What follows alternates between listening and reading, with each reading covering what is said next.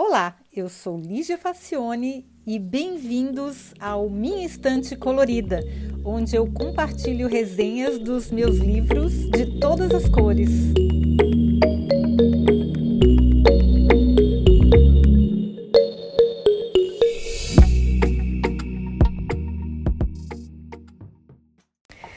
Olá, hoje a gente vai falar sobre cores. A gente vive num mundo colorido e sabe que cada cor tem o seu valor, mas nenhuma é tão polêmica e cheia de personalidade como o vermelho. Por causa dela, reis, imperadores e até cidadãos comuns fizeram intrigas, guerras, espionagem e tingiram o solo de sangue vermelho, veja só. Sobre a epopeia do vermelho é que trata o ótimo e curioso livro chamado A Perfect Red Empire Espionage and the Quest for the Color of Desire, de M. Butler Greenfield. A gente não faz ideia, mas o vermelho teve participação importantíssima na economia de países, na manutenção de impérios e até na preservação ou aniquilação de vidas. A autora, que por sinal é filha e neta de tintureiros, conta que na Idade Média a arte de tingir tecidos era conhecida e dominada por poucos e que esse expertise era passado de pai para filho.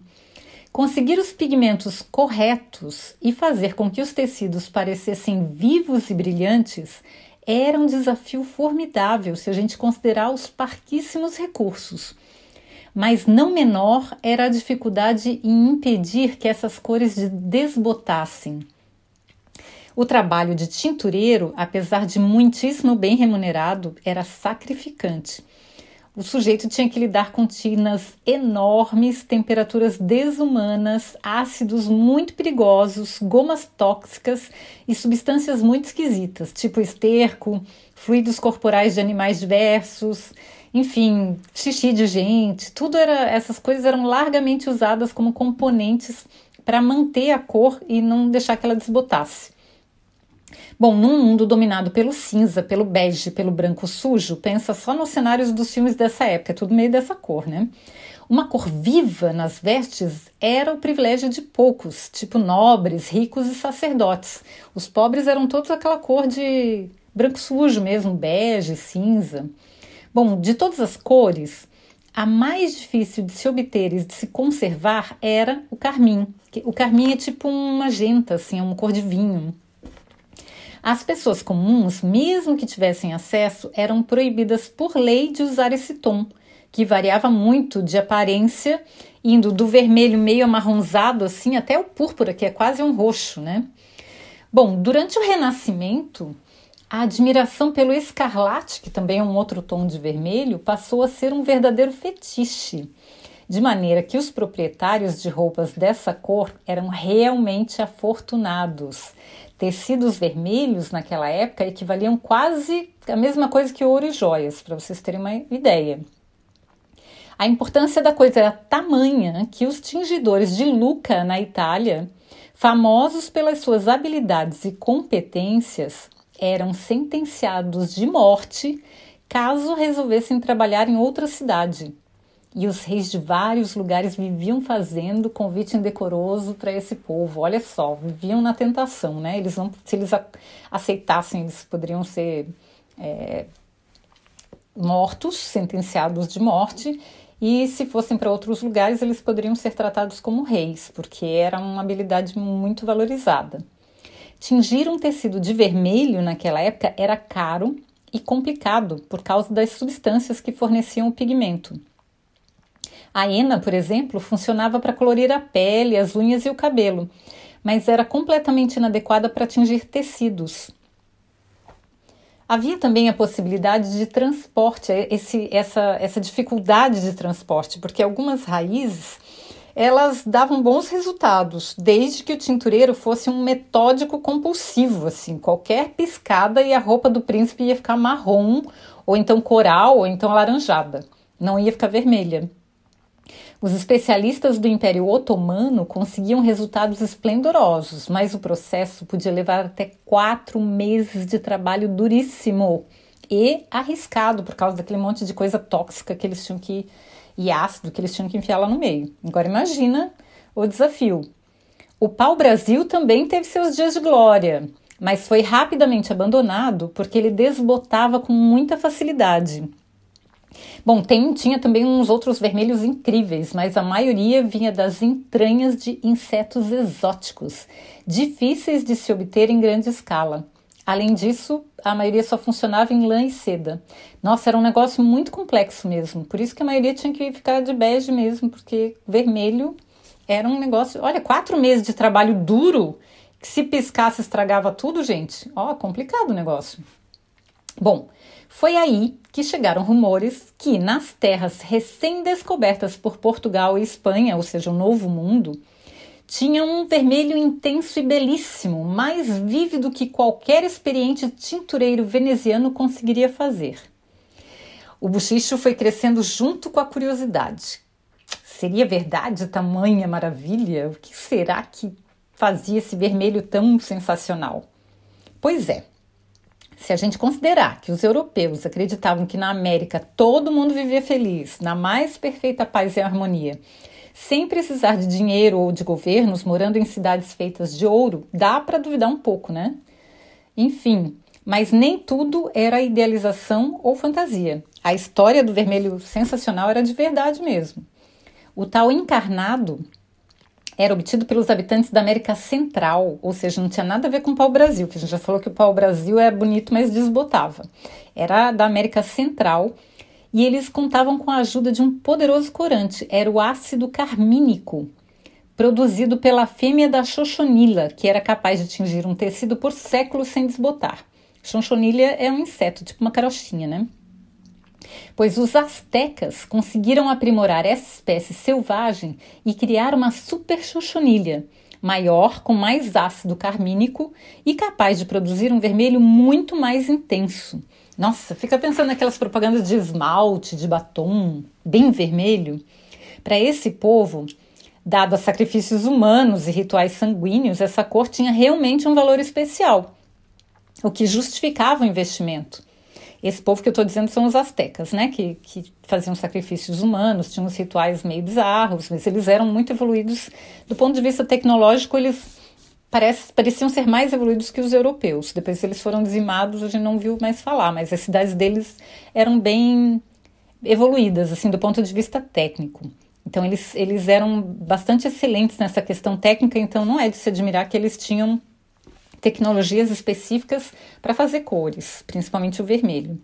Além do mais, até hoje a gente percebe como os mexicanos, aliás, não só os mexicanos, mas o povo da América Central aprecia cores vivas. Na verdade, todos os nativos, né? Os índios brasileiros, se a gente olhar os índios bolivianos, se a gente olhar é, os indígenas de uma maneira geral que viviam no Novo Mundo, nas Américas, eles gostam muito, eles não só gostam, eles dominam as cores vivas e fazem combinações maravilhosas. Assim, são povos que realmente dominam o uso das cores e dos corantes. E eles não são tão coloridos hoje à toa. A excelência do ramo vem de muito, muito tempo. Eles dominam muito a arte das cores. Pois agora imagine um bando de europeus miseráveis chegando de navio no México e dando de cara com esse mundo colorido. Imagina, tudo chegando de viagem de navio, com aquelas roupas tudo bege, tudo branco sujo, tudo meio desbotado. Aí chega num lugar que as pessoas são mais coloridas e as cores são mais vivas e elas dominam estampas, elas dominam combinações. Tudo é muito vivo, o sol, é, a luz é mais colorida, né? Então foi um deslumbre sem controle. Para eles, as cores eram a coisa mais luxuosa que se podia imaginar. Poucos tinham visto ao vivo um vermelho tão intenso. A inveja e a ganância destruíram a mais linda cidade asteca que já existiu. E o vermelho passou a ser uma cor infeliz para aquele povo, porque, claro, né? Foi a causa de toda a destruição. Não foi só a cor vermelha, mas foi toda todo o resplendor que tinha aquela cultura, né? Do outro lado do oceano, porém, a glória da xoxonilha estava apenas começando. Os antigos mexicanos produziam pigmento de xoxonilha em quantidades industriais e boa parte passou a ser enviado para a Europa até se tornar um, um ingrediente indispensável para a indústria, indústria têxtil. Bom, mas como tudo na vida, quando ficou comum, acabou meio que caindo de moda, né? Mesmo assim, o pigmento também servia para fazer o dificílimo preto absoluto. E os nobres, a exemplo de Steve Jobs e do pessoal mais cool de hoje, passaram a usar essa não cor por um bom tempo. Aí ficou o preto, era o must, né? Todo mundo que era mais descolado tinha que usar preto porque o vermelho tinha ficado para trás. Pois é, a xoxonilha também começou a ser usada para fabricar cosméticos como blush e batom e tinta para os mestres pintores, tipo Tintoretto, Vermeer, Rembrandt, Rubens, Van Dyck, todos aqueles pintores daquela época, eles desfrutaram dos benefícios desse besourinho famoso que teve origem no México. E também era usado para corante de alimentos. Esse pequeno inseto se alimentava e vivia pendurado num tipo de cacto que crescia no México, motivo pelo qual, por muito tempo, o país foi o principal fornecedor mundial de pigmentos. No meio disso, teve intrigas, piratarias, batalhas, muito estresse. E depois da independência mexicana, a Guatemala e as Ilhas Canárias assumiram a dianteira da produção, mas só durou até a descoberta de corantes sintéticos muito mais baratos e abundantes, o que levou os fornecedores do pigmento animal à bancarrota. Hoje, a xoxonilha é usada artesanalmente somente por índios mexicanos, quer dizer, não somente, né? Ainda tem bastante coisa que usa xoxonilha, principalmente para corantes alimentícios. Tem muita, muita indústria alimentícia que usa corante que eles dizem que é um corante natural. Na verdade, é um corante animal, porque vem desse animalzinho que é a xoxonilha, que os veganos não consomem. Então, quem é vegano tem que prestar bem atenção nos corantes, porque xoxonilha é um animal.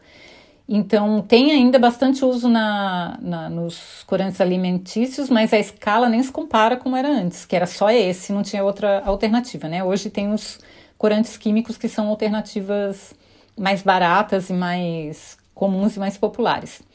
Pois é, pensar que esse pequeno inseto hoje, pelo menos no Brasil, é só uma praga de jardim. É aquele pulgão que deixa umas manchinhas brancas nas folhas da samambaia, por exemplo, assim, é, é tipo uma praga mesmo. A xoxonilha caiu em desgraça, mas o vermelho continua forte, apaixonante, sedutor, deslumbrante, sei lá, seja lá qual for a maneira de consegui-lo.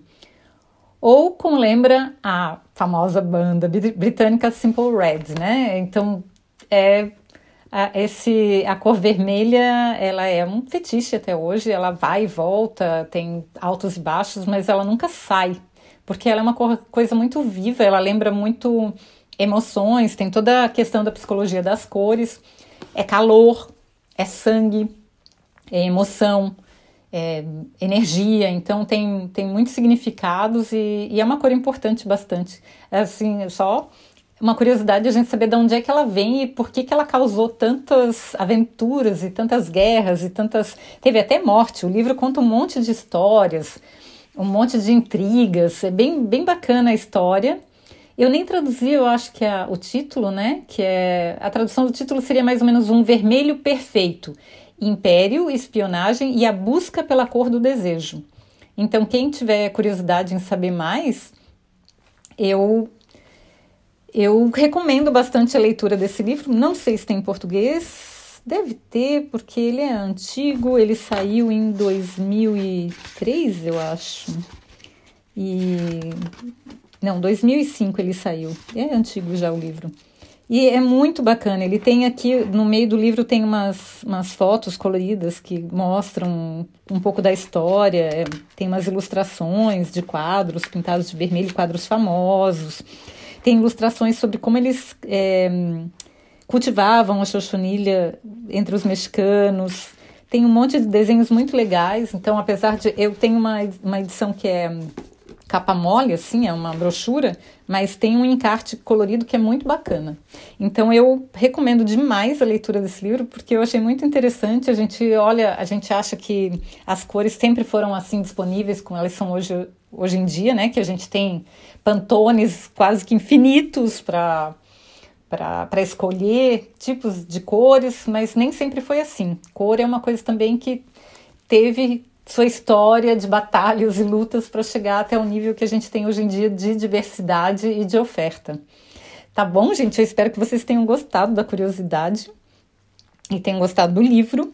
Depois a gente vai falar sobre outras cores, porque eu tenho vários livros falando sobre cores, inclusive um sobre listas. Se alguém tiver curiosidade de saber, a história das listas é um dos nossos próximos livros, que é bem interessante também. Espero que vocês tenham gostado. Lembrando sempre que a resenha escrita está no meu blog, eu vou colocar o link aqui na descrição do, do podcast. E até semana que vem. Tchau!